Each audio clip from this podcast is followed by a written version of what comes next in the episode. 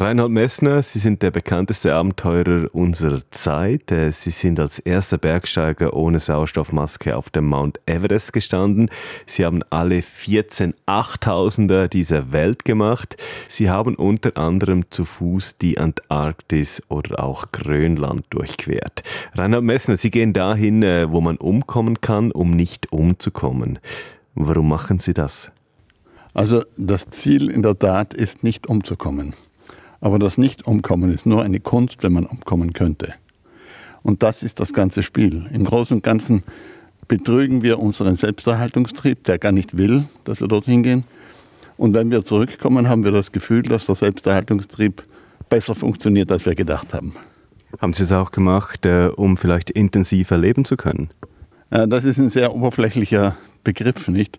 Was heißt denn intensiver leben? Natürlich ist es intensiv, weil sie die häuslichen, die bürgerlichen Sorgen wegschieben. Dafür kommen andere Sorgen, andere Ängste, archaische Ängste im Großen und Ganzen, weil wir ja wirklich zwischen Leben und Tod schweben. Nicht immer bewusst und meistens ist es nicht so schlimm, aber es gibt in jeder großen Geschichte einmal eine Gefahr oder eine Schwierigkeit, der wir lieber nicht begegnen würden, aber wenn wir mittendrin sind, müssen wir dadurch. Sie haben mal gesagt, das Erklimmen der Gipfel sei äh, eigentlich nur Egoismus. Sind Sie in dem Fall ein großer Egoist? Ja, ich gebe das gern zu. Was hat es sonst für eine Bedeutung? Wir tun das für uns. Also die Zeiten, wo man für eine Nation auf den Berg gestiegen ist, in den 30er Jahren, die heroischen Helden aus den beiden faschistischen Ländern Italien und Deutschland, Österreich, äh, die, sind, die sind vorbei. Es hat mich sehr viel äh, Angriffe gekostet, dass ich sehr früh schon in jungen Jahren gegen diesen heroischen Alpinismus, gegen dieses nationalistische Gedue, ähm, ja, ich würde fast sagen kolonialistisches Gedue angeredet habe und auch angestiegen bin. Natürlich ist es ein sehr weitgehender Egoismus, wenn wir bedenken, dass wir eine Mutter zurücklassen, natürlich die Eltern generell, Brüder oder dann auch unsere Frauen und Kinder. Und wenn das jemand nicht mit den Angehörigen irgendwie abspricht und ins Gleichgewicht bringt, ist es auch gar nicht vertretbar. Ich tue es trotzdem.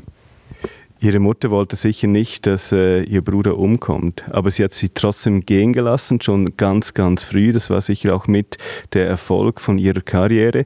Und sie haben mal gesagt, dass der größte Berg eigentlich der erste für sie war. Mit fünf Jahren, Geißlerspitzen, 3000 Meter hoch.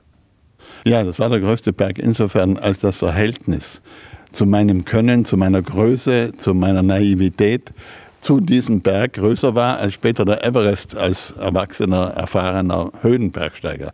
Also da wusste ich viel mehr.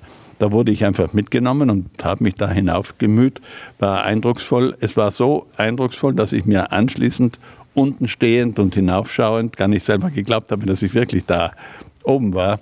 War vielleicht auch ein Schlüsselmoment. Ich kann das nicht sagen, weil ich nicht meine eigene Psyche durchleuchten will.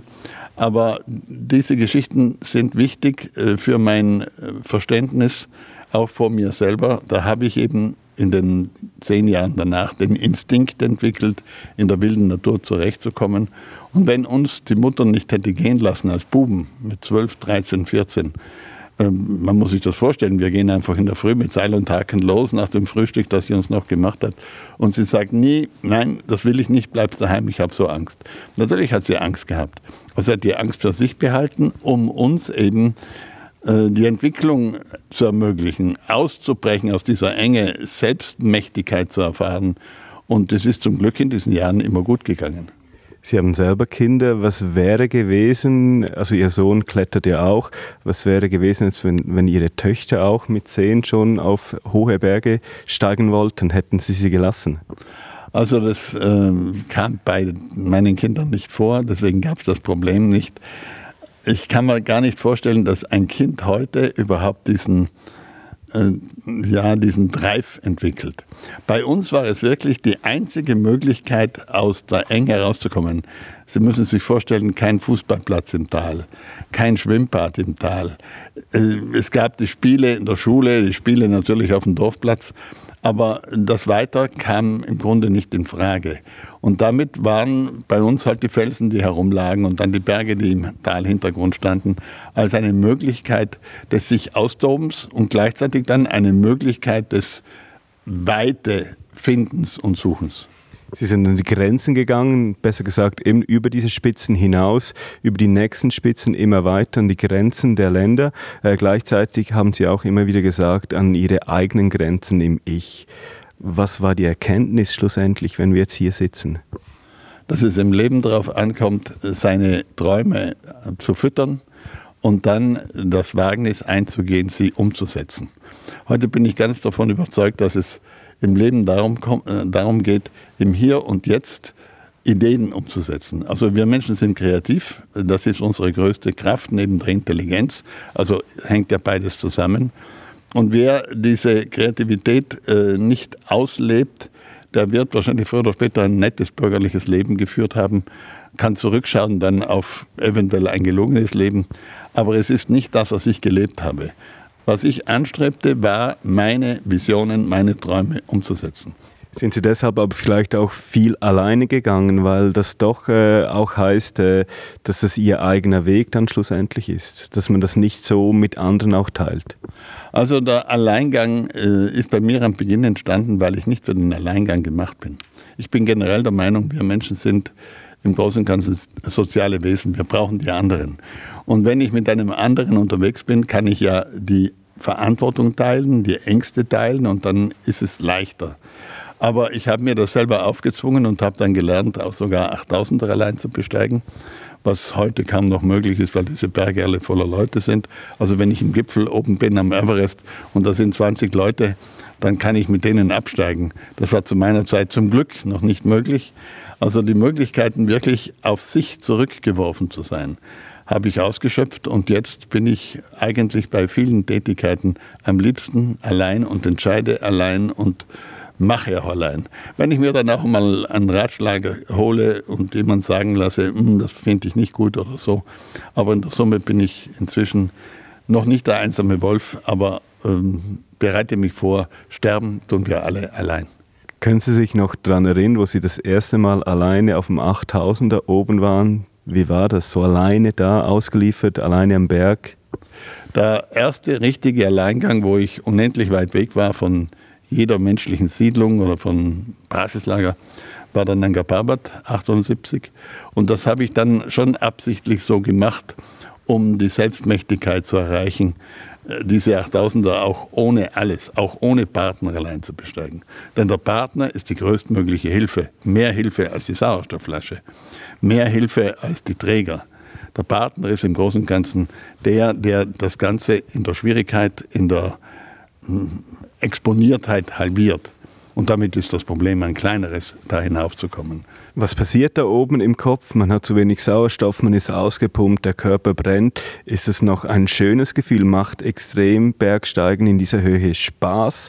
Oder worin liegt der Sinn? Oder gibt es überhaupt Spaß? Also ich behaupte, dass das Extrembergsteigen, auch das extreme Klettern in den Alpen kein Spaß ist. Äh, die jungen Leute reden heute so, die haben diese Sprache ähm, irgendwo aus dem Netz heraus. Es muss alles Spaß machen. Wenn ich sie dann beobachte, muss ich nur sagen, mit Spaß hat das alles nichts zu tun. Mein Schweizer Freund Oswald Oelz sagt richtig, das große Bergsteigen ist das Spiel der Leiden. Also es hat einen spielerischen Zug, aber äh, in 8000 und mehr Meter Meereshöhe ohne Maske fährt diese kalte Luft in die Lungen. Es ist ein einziges Hecheln Meistens tut auch der Kopf weh. Man kommt nicht von der Stelle. Es geht so langsam, dass man Hoffnungslosigkeit spürt. Man kommt eh oben nie an. Und vieles andere mehr. Und beim Felsklettern, wenn Sie den Burschen zuschauen, die heute den 11., 12. Grad klettern, wenn sie ihre Fäuste in Risse hineinlegen und dann an einer Hand äh, im Fels hängen und das Blut überall runterrinnt, dann muss ich sagen, also Spaß ist das keiner. Das kann ich mir gut vorstellen. Äh, sie haben auch gesagt, wo fängt Alpinismus an, wenn der Tourismus den äh, Gipfel des Everest erreicht hat. Äh, das hat er schon lange. Worin besteht denn jetzt noch traditioneller Alpinismus oder Alpinismus im Allgemeinen? Der traditionelle Alpinismus baut auf einer Tradition auf. Da gibt es tausende von Büchern, also Literatur, zum Teil sogar sehr gute Literatur. Es gibt Musik dazu, es gibt Malerei dazu. Für mich ist das Bergsteigen, also der Alpinismus, eine kulturelle Auseinandersetzung zwischen Menschennatur und Bergnatur. Und wir haben da verschiedene Phasen im Bergsteigen, der Eroberungsalpinismus, der Schwierigkeitsalpinismus, der heroische Alpinismus, gehört alles dazu. Der Verzichtsalpinismus, der nur kurz gewährt hat im Großen und Ganzen, also der Verzicht auf bestimmte technische Mittel, der Verzicht auf Sherpas, der Verzicht auf Sauerstoffflaschen, das war ja eine absichtliche, gewollte Entwicklung, um die Herausforderungen möglichst hoch zu halten. Im Grunde kann man sagen, der traditionelle Alpinismus entwickelt sich nur an einer Prämisse oder er hankelt sich an einer Prämisse entlang. Möglich oder unmöglich. Und das gilt nicht nur für die Spitzenleute, die in der Tat das allgemein Mögliche im Unmöglichen finden, dann möglich machen und das Ganze weiterentwickeln lassen. Das gilt auch subjektiv. Jeder hat subjektiv seine Unmöglichkeit und er wird versuchen, sich dieser Unmöglichkeit zu nähern. Sie gelten als der größte Abenteurer unserer Generation. Ähm, was bedeutet Ihnen so ein Titel? Bedeutet Ihnen das überhaupt irgendetwas? Nein, das bedeutet mir gar nichts. Man kann es nicht messen. Und alles, was beim Bergsteigen gemessen wird, auch wenn es nur beschrieben wird, der Beste, der Schnellste, das ist alles nicht wichtig. Im Großen und Ganzen äh, zählt die Erfahrung, das Erlebnis, das ich mitbringe. Das gehört mir, das kann ich vom Berg herunternehmen. Die gehören uns. Die Berge gehören allen oder niemanden. Die kann man nicht mitnehmen, die kann man nicht auf die Bank bringen, man kann sie nicht verzinsen, man kann gar nichts mit denen anfangen.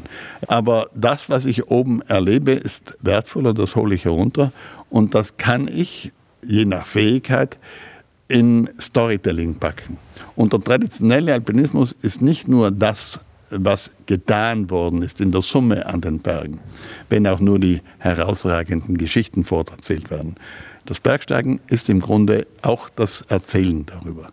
Deswegen bin ich, wenn ich heute auf der Bühne stehe, ein traditioneller Alpinist. Wenn Sie zurückschauen, äh, hätten Sie irgendetwas anderes gemacht? Es hat keinen Sinn oder es nützt nichts darüber nachzudenken. Wir können nicht zurück. Wir haben nur eine Möglichkeit, unser Leben sukzessive im Hier und Jetzt zu leben.